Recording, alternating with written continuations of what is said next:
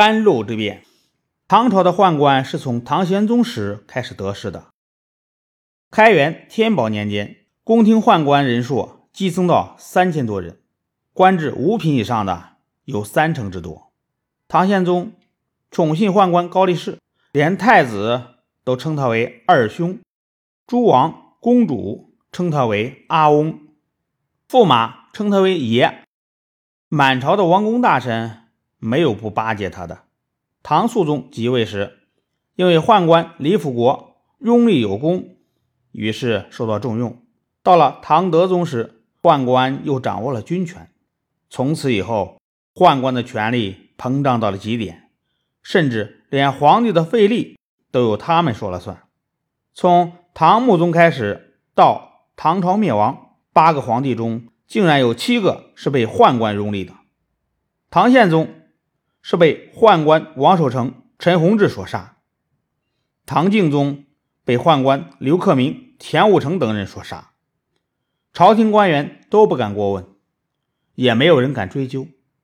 皇帝死了，宫中朝上竟相安无事。在中国历史上，唐朝是宦官专权最为严重的一个王朝。但也有不甘心做傀儡的，比如唐文宗。宝历二年十二月的一天，唐敬宗深夜打猎归来，刚进寝宫，蜡烛忽然灭了。这时，侍候在一旁的宦官刘克明等人立即扑上去杀死了唐敬宗，并准备拥立将王李吴为皇帝，来执掌大权。宦官头子王守成得知后。马上拥立唐敬宗的另一个儿子将王李涵为帝，并率领禁军杀死了刘克明。李涵即位，这便是唐文宗。王守成自恃拥立有功，在宫内朝中更加飞扬跋扈，不可一世。但饱读诗书的唐文宗却不甘心做宦官的傀儡，一心想为被宦官杀死的父皇报仇。有一次。唐文宗生了疾病，正好王守成手下有个精通医道的官员叫郑注，王守成就派他给唐文宗治病。唐文宗服了他的药，病很快就好了。唐文宗非常高兴，召见郑注，把他提拔为御史大夫。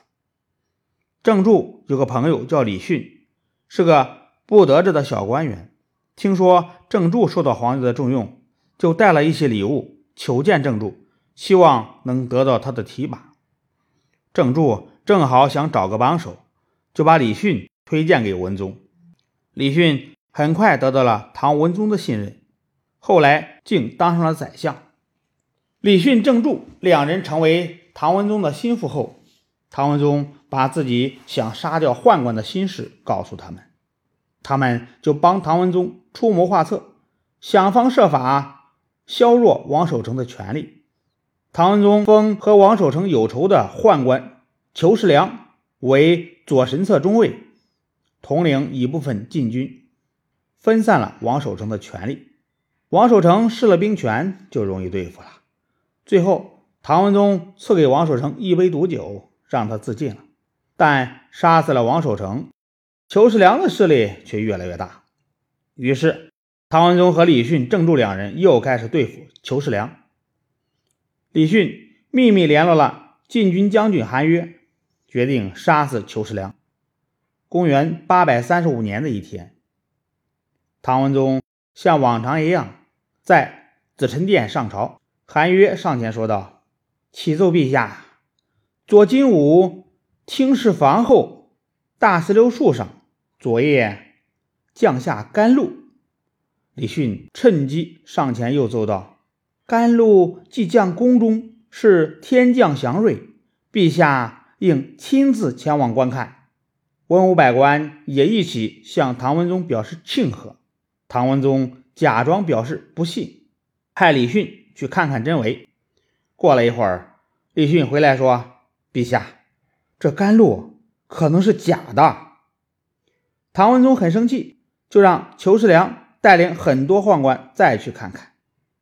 裘世良等人在韩月的陪同下，来到金武厅后的石榴树旁，抬头向树上张望。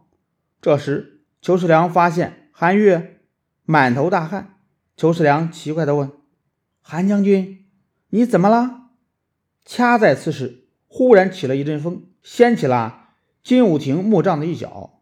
裘世良惊讶地发现，厅内站满了全副武装的士兵，并隐约听见兵器交鸣的声音。裘世良等宦官感到大事不妙，扭头就往紫宸殿跑。李训见裘世良跑了回来，发觉计划泄露。就大呼侍卫保护皇上，五百名侍卫一起上殿，杀死了很多宦官。其他的宦官抬起皇帝就朝后宫跑。李训死死抓住皇帝，大呼：“皇帝不能走！”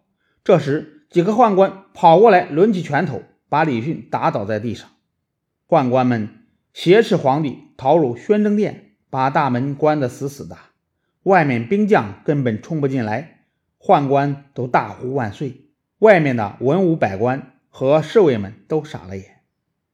李训见消灭宦官的计划失败，只好换了衣服逃走。裘世良立即派兵出宫，大肆屠杀一些参与预谋的官员。李训在逃跑的路上被杀。郑注带兵从凤翔赶往长安，听到计划失败的消息，想退回凤翔，结果被监军的宦官杀死。唐文宗和李训、郑注策划的诛杀宦官的计划彻底失败，史称甘露之变。甘露之变后，朝廷里的大臣几乎被宦官杀光，受株连的达到一千多人。宦官更加飞扬跋扈，欺凌皇帝，蔑视朝官。不久，唐文宗郁郁而死。直到公元九百零二年，朱温将宦官全部杀死。才结束了宦官专权的局面，但同时唐朝也灭亡了。